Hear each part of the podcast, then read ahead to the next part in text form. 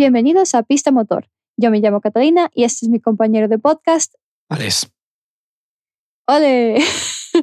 tienes una voz increíble, oye. Se nota, que, se nota que no tienes problemas de año nuevo. Se, de- nota, se nota que fin de año no, no, fue, no fue fin de año, definitivamente.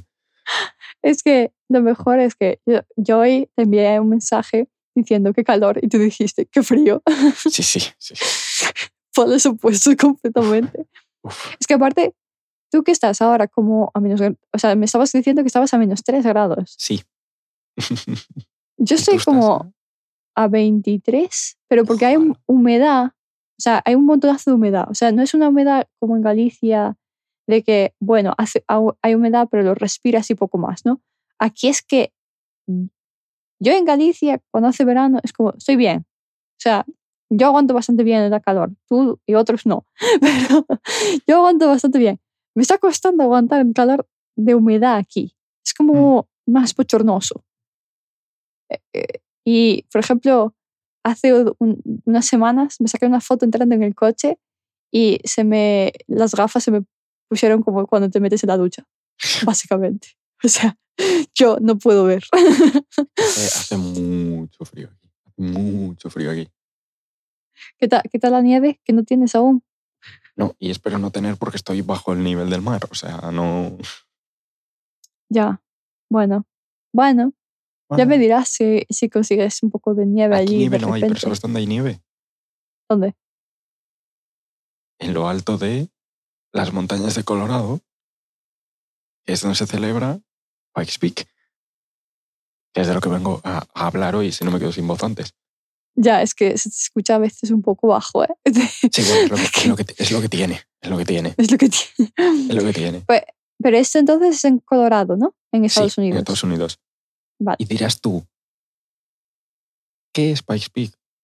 Vale, pues Pikes Peak, es una de las calentadas más grandes y más antiguas de la historia de la humanidad. O sea, a ver.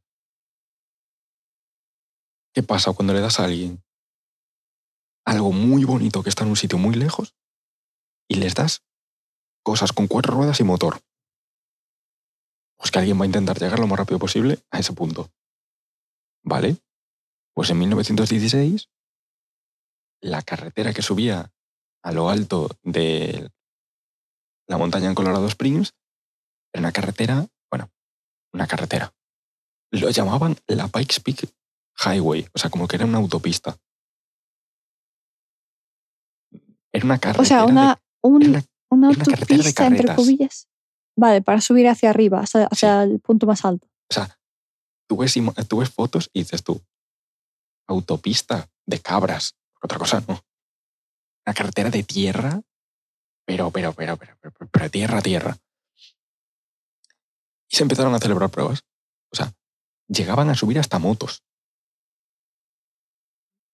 Y dices tú, pero, pero, estáis bien cabeza. Porque para darse cuenta de la magnitud que tiene, son como unos 20 kilómetros de subida.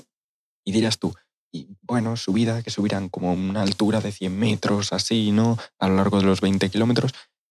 No. No. La salida es a 1440 metros sobre el nivel del mar y acabas a 4302. Entonces, ¿cómo aguantas la presión subiendo hacia arriba si vas a unas velocidades altas? mm, Para el piloto no es tanto. Vale, El ¿Para problema es quién en los tanto? coches. vale. Para el piloto, ya el piloto bastante tiene con. Estoy llevando un cacharro que me quiere matar. Y, y en, en la en segunda mitad Sí, de la subida, ya tienes. Ya no es solo. El coche me quiere matar, es la de. La carretera me quiere matar. Porque no hay muros. Vale. Entonces, si tú te vas un poquito, Te vas vértigo, abajo. Sí. des- desfiladero, eh, desfiladero de 300 metros rodando montaña abajo. Volteretas, vamos. Sí, sí, literalmente. O sea, no hay, no hay otra. Vale. Eh, ¿Qué pasa? Esto era una subida de todo tierra. Y lo bueno es que eh, históricamente aquí ha habido mucha innovación. Ha habido de todo. Ha habido desde coches de la NASCAR, coches de serie, monoplazas, vehículos que iban con propano. Vale. O sea, con- Eso es con- raro. Sí, Sí. ha habido de todo. Ha habido de todo. Y lo bueno es que hay, y se sigue conservando a día de hoy, hay una clase que es la Unlimited. ¿Vale? Unlimited, dirás. ¿Y eso qué quiere decir? No hay normas. Bueno, no hay normas, hay normas. Hay normas muy estrictas de seguridad. Tiene que dar al Sí. coche una rigidez, tiene que tener su sistema de extinción, tiene que tener obviamente arneses, el piloto tiene que ir bien protegido, pero más allá de eso, puedes hacer lo que te dé la real gana con el coche. Vale, pero eso es más bien de resistencia del propio coche a tiempos, ¿no? No es que la gente vaya No, no, no. como, yo que sé, Esto- cinco personas por tiempo. cor- No, esto Vale. por tiempo. Se pueden encontrar. Vale. Hombre, si tú tienes un percance en mitad de la subida, obviamente van saltando intercalados, no esperan a que pasen los 20, a que saca cada coche los 20 kilómetros, porque entonces, yo que sé, si hay 200 inscritos, Sí, claro. Vale, sí, va, yo que sé, pasa, ya pasaron, yo que sé, 15 minutos, va, va el siguiente, claro, ¿no? y hay más Una cosa así. problemas. Porque, por ejemplo, tú puedes ser de los el principio de toda la mañana que toman la salida, pero igual, dos horas después de que empiecen a dar las salidas, igual en la mitad de arriba empieza a nevar. Claro. Ese es uno de los problemas. Otro de los problemas es la altura, que es donde se ha visto innovación estos últimos años, y es que para que un coche de combustión de motor convencional funcione necesitas tres cosas, ¿no? Necesitas una chispa, necesitas combustible y necesitas oxígeno, necesitas aire. Cuanto más arriba estás, hay menos oxígeno. Entonces, lo que se hacía comúnmente era meterle turbos a los motores del tamaño de tu cabeza. O más aún, porque se han visto coches con turbos de, de autobús. Pero ¿qué pasa? Claro, tú, si fueras con un coche atmosférico, incluso con motores turbo, cuanto más alto subes, menos oxígeno hay, más aire necesita el motor para hacer la combustión, pierdes potencia. Sí, claro. ¿Qué pasa? Luego llegaremos, Volkswagen dio con una solución que nos gustará más o menos, pero funciona. Ahora voy a hablar un poco de mm, lo que a mí me parecen puntos históricos. Y aquí los puntos Espera, históricos... es- espera, espera, espera. Mi pregunta es, porque ahora acabo de leer unas cosas y demás. Hay motos también subiendo. Ya no. Ya no. O Están sea, fue antes. Sí, sí, sí. Esto, Ah, las motos igual fueron los 20 primeros años, que se dice rápido, pero... No, pero los- si acabo de ver a, un- a una persona que en 2019 Sí, pero que no... no es No- normal, no, no es, no es como un coche. Vale, sí. Porque Vale, eso Y ahora vamos, Prueba. vamos a ir avanzando, a medida que vayamos avanzando, vamos a ir llegando a el punto en el que el- las cuestiones medioambientales y proteger el medio ambiente han hecho que esta carrera sea el triple de peligrosa. Porque si- ya por- subir... Bueno, lo, Sí. lo vamos a explicar. Y el punto Sí. uno es los años 80. Y esto viene atado a Vale. un podcast que haremos a futuro.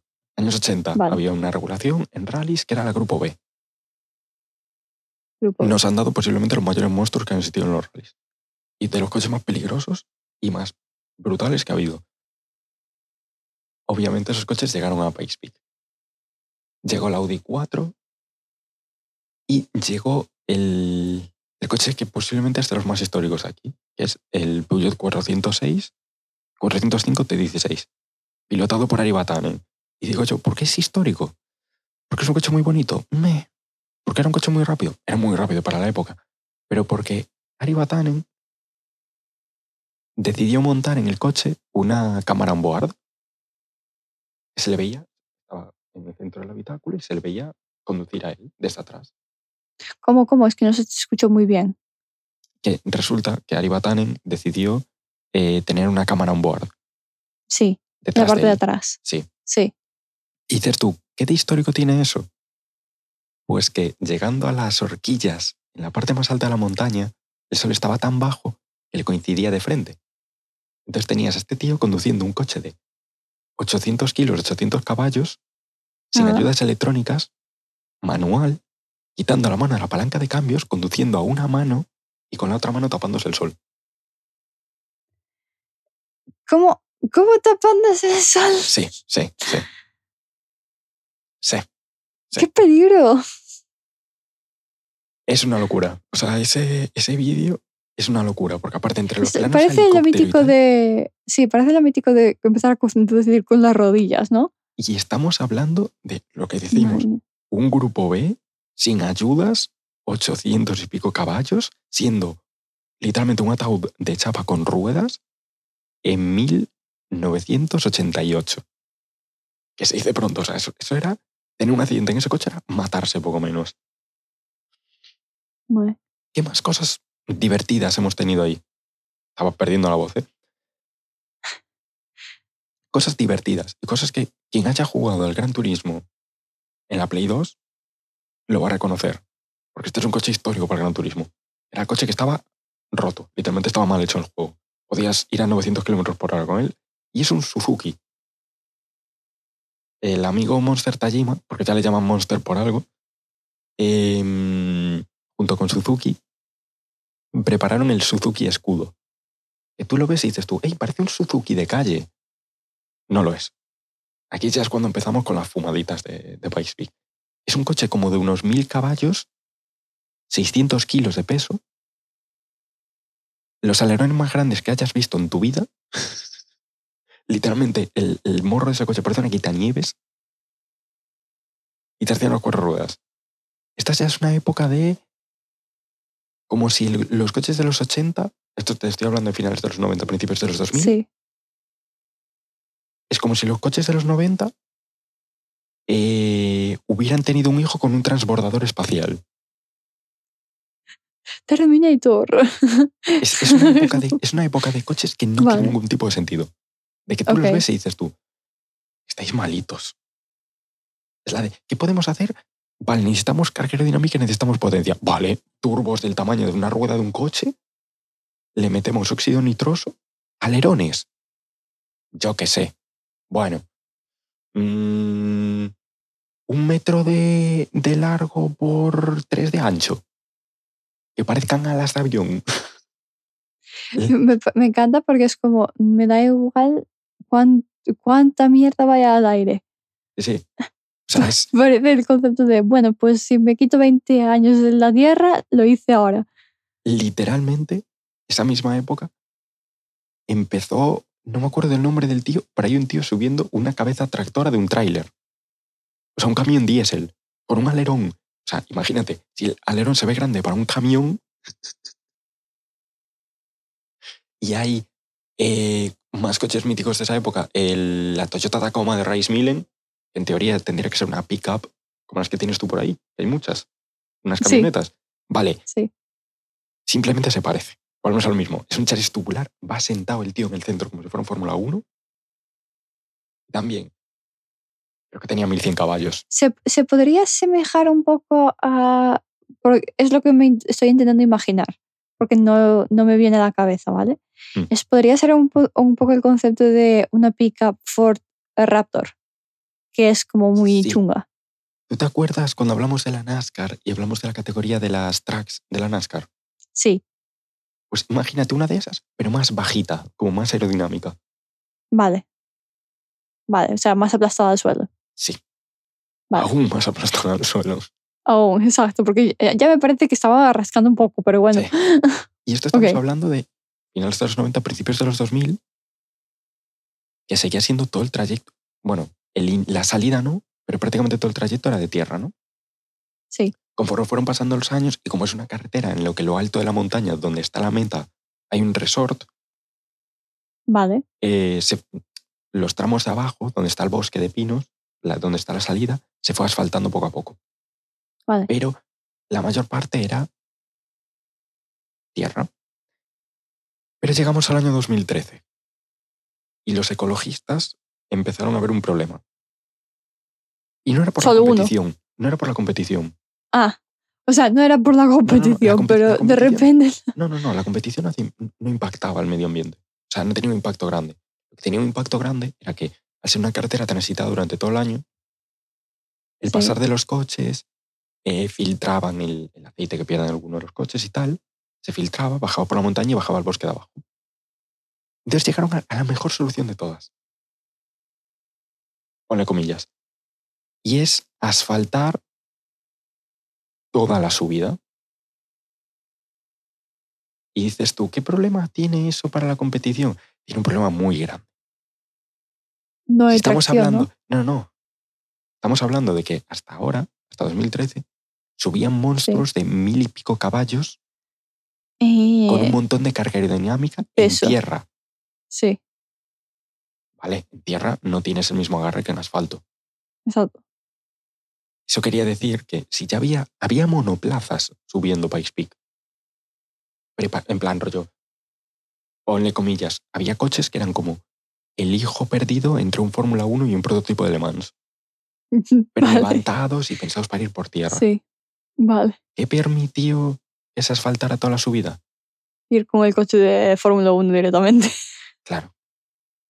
¿Qué nos dio? En 2013 apareció un, nah, un francés que no conoce a nadie, que apenas es la persona con más mundiales de rallies, un tal Sebastián Loeb. Apareció junto con Peugeot con un 208, este coche huevito pequeño que tiene Peugeot. Sí, Vale. Pues le pusieron un motor en los asientos de atrás. Eh, le dieron 875 caballos. El coche pesaba 875 kilos, o sea, un ratio peso-potencia de un kilo un caballo, que es una burrada. sí. Lo plancharon al suelo, le pusieron una pala enorme como splitter delantero y literalmente Peugeot buscaron en su garaje de piezas, buscaron el alerón del coche de Le Mans del 2010 y se lo plantaron al, al Peugeot. ¿Y cuál fue el resultado? Salió volando. Batió, el, batió récord por dos minutos. Le bajó dos Por minutos al dos récord. minutos. Los 20, Es kilo- mucho, ¿eh? los 20 kilómetros y más de 300 metros de... de Sí. bueno, que- que 300 metros, casi 3.000 metros de, de cambio de altitud, se lo hizo en 8 minutos 13 segundos. Wow. A partir de aquí entramos en una época que yo ya digo que es peligroso, porque recordemos, están subiendo sin apenas guardarrailes. Sí. Yo he visto un vídeo que me enviaras la Sí. última vez y no, o sea, no hay nada. Es como te vas. Y ahora es cuando llegamos un poco al presente. ¿Cómo se encuentra la prueba en el presente? Se encuentra con monstruos de similares al Peugeot este, eh, barquetas que son como prototipos de Le Mans mezclados con un Fórmula 1, alerones gigantes, como siempre, muchísima carga aerodinámica. Y nos encontramos con que el actual récord no lo tiene Sebastián Loeb. Y no lo tiene un coche de gasolina. ¿Es eléctrico? Claro. Dime que no. Sí. ¿En serio? ¿Por qué? ¿Eléctrico? ¿Por qué? Porque el problema que decía yo de la altitud, que cuanto más alto un motor de combustión, a pesar de que le pongas Sí. turbo, pierde potencia, Vale. el eléctrico Sí. No, claro, obviamente no, no, no tiene esas no. condiciones. Entonces, se presentó eh, Peugeot, o sea, Peugeot, se presentó Volkswagen en 2018 con Vale. el IDR. Y dirás tú, ¿qué es el IDR? El IDR es, imagínate, un prototipo de Le Mans, un LMP1, más pequeño, más corto, con como unos mil caballos eléctricos, menos de mil caballos eléctricos de hecho, alerones eh, exageradamente grandes, y si Loeb se hizo un 813, pues Romain Dumas se hizo un 757. Wow. Claro. El, O sea, redujo, redujo un minuto casi. No, un menos, ¿no? menos de un minuto, pero Sí. estamos hablando de unas velocidades. Sí, Y claro, a ver, el otro ya re- redujo dos minutos y eléctrico no este ya fue tiene- más. ¿Qué pasa? Que pierde el eléctrico. El eléctrico pierde velocidad punta a cambio de Mm. aceleración. ¿Qué pasa? El eléctrico lo que tiene es que tú, en el momento en el que pises el acelerador, tienes mil newtons, o sea, tienes todo el par, tienes toda la fuerza. Sí. O sea, no la potencia, pero tienes toda la fuerza de empuje del coche. Tiene una carga aerodinámica que flipas. Y donde saca la ventaja, en verdad, este coche es en el tramo alto. Porque no Claro, obviamente, sí. Tiene toda la Pero entonces no sería mejor tener un híbrido. Son cosas que están, se están probando, Vale. Simplemente se va probando cada vez. claro. Y también hay que decir que no son todo monstruos de la categoría Unlimited, Pikes Peak. Hay coches derivados de calle, más o menos. Hay gente subiendo con coches de la categoría GT3 como los que van a correr en Le Mans. Hay gente corriendo con Teslas modificados. Claro, obviamente. hay gente subiendo con Ford Fiestas. Sí. O sea, Vale.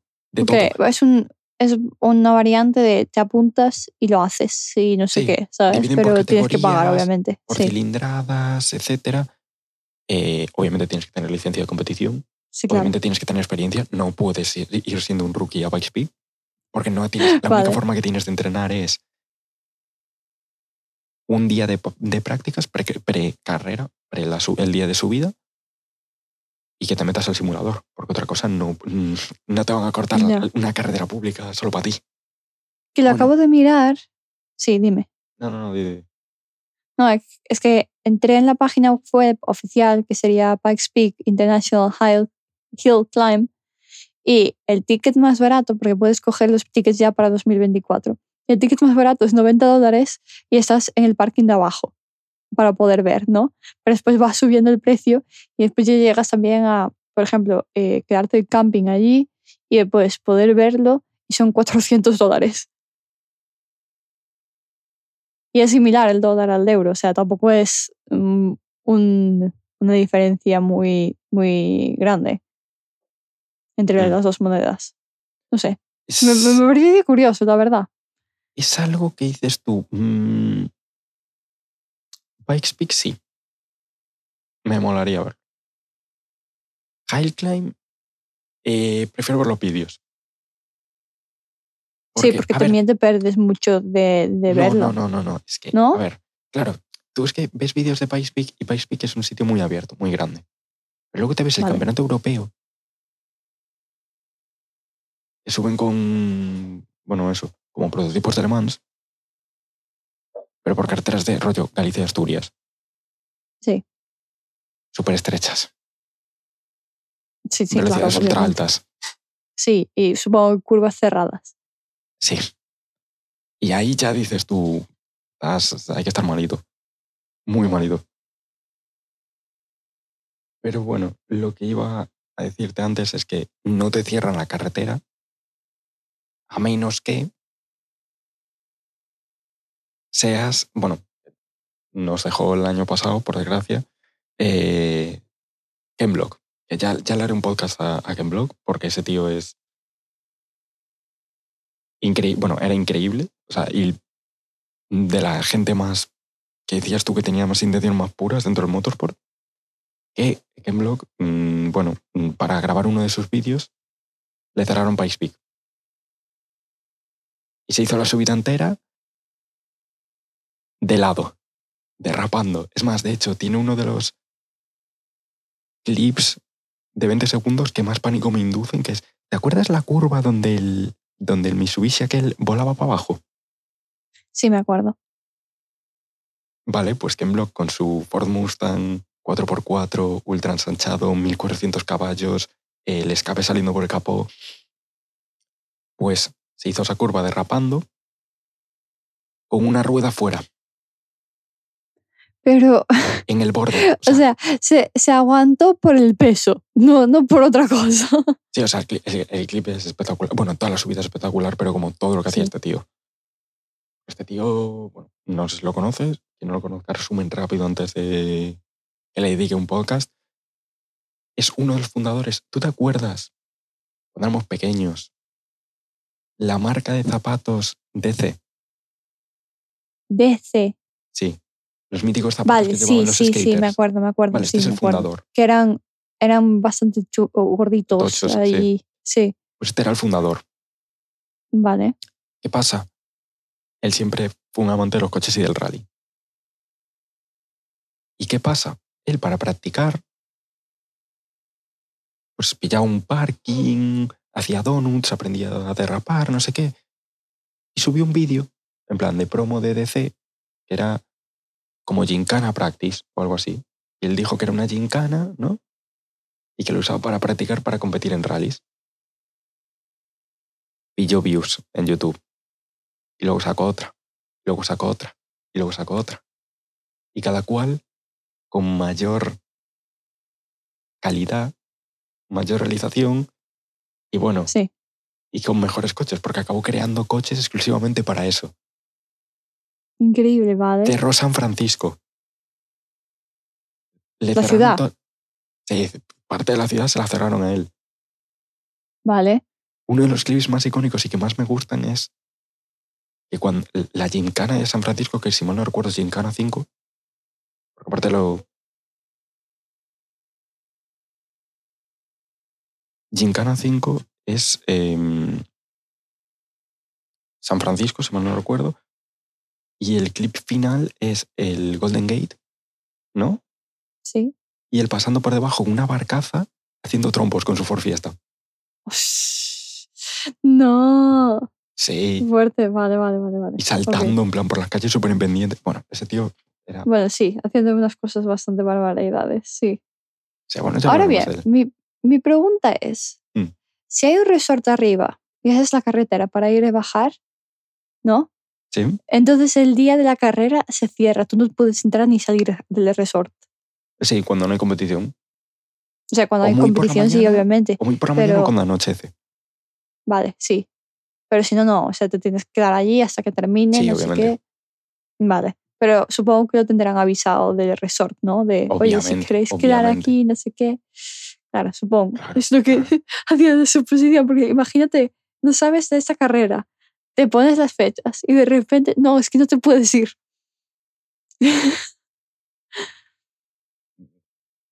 Obviamente. Te que- También tú, te digo, tú es un te resort, quedas es un, es un pero- resort perdido de la madre, ¿sabes? O sea, en plan, si vas ahí, Sí, claro, vas ahí porque, vale. porque sabes lo que hay, básicamente. Sí, a ver, sí, pero sí, no, si no conoces la carrera, o sea, si vas por, ah, es un resort, qué chulo, y después de repente, ah, tenemos este fin de semana la carrera esta, y tú, la, ¿qué carrera? ¿No? Sí, O sea, yo, yo me veo haciendo algo así en otro país, así randomly. Yo qué sé, te vas a Corea del Sur y hay una carrera así tremenda, yo no me entero de antes, o sea, como no lo busqué a posta, igual no me entero. Digo, bueno. Y después te quedas allí, como, ah, bueno, ahora no me puedo mover, tengo que esperar hasta X momento. Vale, entonces esto ser- eso sería lo que es esa carrera. Es- una carrera de, es si simplemente un subir tramo, una es, un tramo Sí. de, de rallies glorificado. glorificado, dice. Hombre, es un tramo. A ver. Posiblemente el tramo de rallies más conocido del mundo, en plan, sin ser un rally, ¿sabes? O sea, me explico, ¿no? Sí, sí. Se explicas. y aparte es, es, ¿cómo es? El segundo más, eh, es la segunda carrera más Antiguo, eh, antigua de Estados Unidos, ¿no? Porque Sí. la otra es la Indy 500, ¿no? correcto. Vale. ¿ Ves? ¿Ves? Estoy aprendiendo. Gente, hay que escuchar. Y, y si quieres indagar en la Wikipedia, en el artículo de Pace Peak International, en la parte baja, tienes eh, las clases que hay y los récords que hay dentro de cada clase, ¿no? Vale. Por ejemplo, dentro de cuatro ruedas motrices, o sea, de 4x4, tienes Unlimited, tienes Time Attack, tienes Pace Peak Challenge Car, que son como tres categorías distintas de coches también. Es una locura. O sea, en plan, es literalmente una locura. Porque hay de todo ahí. Híbridos, coches a turbina. Sigue estando en la categoría de, sí, subían coches a turbina como si fuera un... ¿Por qué no ponen barcos? O sea, es que solo les falta eso. O sea, poco, Hombre, a poco ver, más, barco ¿no? sería más bien bajada. Es más, de hecho, hay un récord de 1993 Sí. de un open wheel, o sea, de un monoplaza, que iba con gas natural. Bueno, que, que hagan un coche de España y vamos con aceite de oliva. ¿Ves? Mira, Así, por llamarlo Decías tú, eh, coche híbrido, ¿no? El récord Sí. de un coche híbrido es de un Honda NSX, que son 10 minutos, un segundo. Vale, entonces sí que tarda Pero es- más. Pero es, creo que es un coche prácticamente de serie, creo. No lo tengo muy claro. Creo. Es que hay de, hay de todo. Hay literalmente de todo. O sea. Pero que alguien ha subido con un Bentley todoterreno. ¿han subido serie. con Fórmula 1?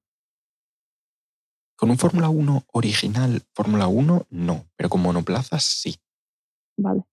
Es que yo me veo a Red Bull diciendo, oye, ¿Os apetece subir por aquí? Es con el demasiado peligroso, yo creo. Tú dices, vale. Mm. Yo creo que por eso, por ejemplo, el coche que habíamos hablado, no sé si llegamos a hablarlo aquí en el podcast, de Porsche, de Le Mans, era un LMP1 sin limitar, sin las limitaciones de la Sí. categoría. En plan que lo metieron en el Nürburgring antiguo, que era extremadamente rápido. Ese coche en principio tenía que estar en Pikes Peak. Lo querían meter en Pikes Peak. Y yo creo que por miedo no lo metieron. Porque es un coche. Sí. Va a ser Vale. lo mismo que con un Fórmula 1. Es un coche que potencialmente es tan rápido que dices tú. Un mínimo error Igual del se piloto, va Un mínimo error del piloto y, y se mata. Vale. O sea, volvemos a lo mismo. El Volkswagen es una salvajada, o sea, es un error y te vas al otro barrio. O sea, Pikes Peak no perdona. O sea, en plan, es. Hay que estar zumbado de la cabeza para, para subir Pikes Peak. hay que estar. Es que suena, suena que sí. Pero yo creo que eso se podría hacer en España. O sea, se, parece un- una carretera, un, un elemento de carrera de ir hacia, arriba. ¿Se hace en España? Sí, hay un campeonato. Ese o tipo sea, de... Es más, de hecho, el campeonato europeo juraría que una de las, una de las pruebas del campeonato europeo es en Canarias, de hecho. Oh, vale. Sí, Y tiene España sentido. A ver, hay- sí. Hay bichos rápidos. Es más, fijo que lo has escuchado, la subida chantada. Esa Vale. es aquí y en plan. Y es una Sí. prueba mítica del campeonato de España. Y no se sube con coches de mil y pico caballos, pero sí que se sube con eh, coches que parecen prototipos de Le Mans, algo más pequeños, 600 caballos, se, su- se suben con GT3, hay un Lamborghini Super Trofeo corriendo en España, hay Porsche GT3 eh, corriendo en España, Ah, bueno. hay nivel. Hay bastantes cosas. Es lo que te digo, no es lo mismo, es más cerradito, más... A ver, más también España angostas. también tiene bastantes leyes y normativas a lo que puedes conducir con un coche. En Spo- general. Spoiler, esto no son coches de calle. Ya, obviamente, Alex, obviamente, ya me he enterado de eso, pero, de- la normativa de España no se aplica a los coches de carreras. o sea, puedes hacer lo que te dé la gana. O sea, a ver, Ah, dentro bueno. de las regulaciones, si quieres competir, hay regulaciones. Aquí no hay, Mm, no hay una clase unlimited. No hay. Vale. Y aparece, aparece con 2.000 caballos. Obviamente hay, hay más, es más, más estricto todo, ¿sabes? Pero sí, claro. Bueno, pues entonces eso es, ¿no? Mm. Es eh, la clase de Alex de, de esta semana. ¿Tú dirías que es una carrera que dirías a la gente de ver o hay otras que tú también dirías, "Mm, igual te viene bien- mejor si empiezas con esto? es algo de ver, es un poco como Goodwood. Es algo muy eh, de nicho. Curioso. Mola, mola por los coches, eh, mola verlo, mola seguir un poco las noticias de cómo van los tiempos y tal, pero ten en cuenta, no es algo que te vayas a ver, que si lo ves, lo vayas a ver con una realización estilo Fórmula 1. Sí, claro, obviamente, vale. Sí, Es, es simplemente más esto, digital. son 20 kilómetros, claro. Es muy, sí, Te van a poner mucho plano de helicóptero, te van a poner mucha cámara on board si la lleva el coche. Hay cámaras por ciertas partes del circuito, pero es curioso seguirlo. Es, es algo que mola mucho. Es un poco. mm, se me hace como las retransmisiones del Dakar. Un poco. Tienes que vale. estar. Sí, tienes las imágenes, pero las imágenes las tienes que complementar con, con el live timing, con los tiempos. Sí, que los tiempos, de cómo va cada uno y demás. Correcto. Supongo que no tendría, o sea, estaría bien si tuviese un mapa interactivo que pueda seguir en puntos, ¿sabes? Con un puntito. Sí, ah, lo hay. Oh, eso Mm. está bien. Hubo Eso- años que eso estuvo gratis, debe- hubo otros años que iba sí. con, yo que sé, pagabas 5 euros y tenías todo el fin de semana, o sea, en plan, las prácticas y la carrera Sí, todo junto. y tal, sí. Eso está bien. A ver, está mejor que solo los tiempos, porque si eres una persona visual, de que necesitas ver, ¿sabes? Exactamente Mm. dónde está la persona y demás, y no eres capaz muy bien con las cámaras comprender exactamente en qué curva está, ¿no? Mm. Yo diría que eso está bien, o sea, tener ese punto de, de cómo se está moviendo por el circuito. Como en Fórmula 1, cuando están como este puntito es Max Verstappen, Sí. este es Alonso, Mm. este no sé qué. El mismo concepto, pero subiendo hacia arriba, obviamente. es distinto. Bueno, entonces esto ha sido eh, el último, o sea, el último, ¿qué digo? estoy, estoy dormida. El segundo que es- podcast es muy del año. Segundo podcast. El año. segundo podcast, sí. sí. Primero grabado. es, que, es que se me va la cabeza. Muchas gracias por escuchar Pista Motor otra vez más. Seguidnos en las redes sociales. Y nos vemos en el siguiente podcast. Adiós.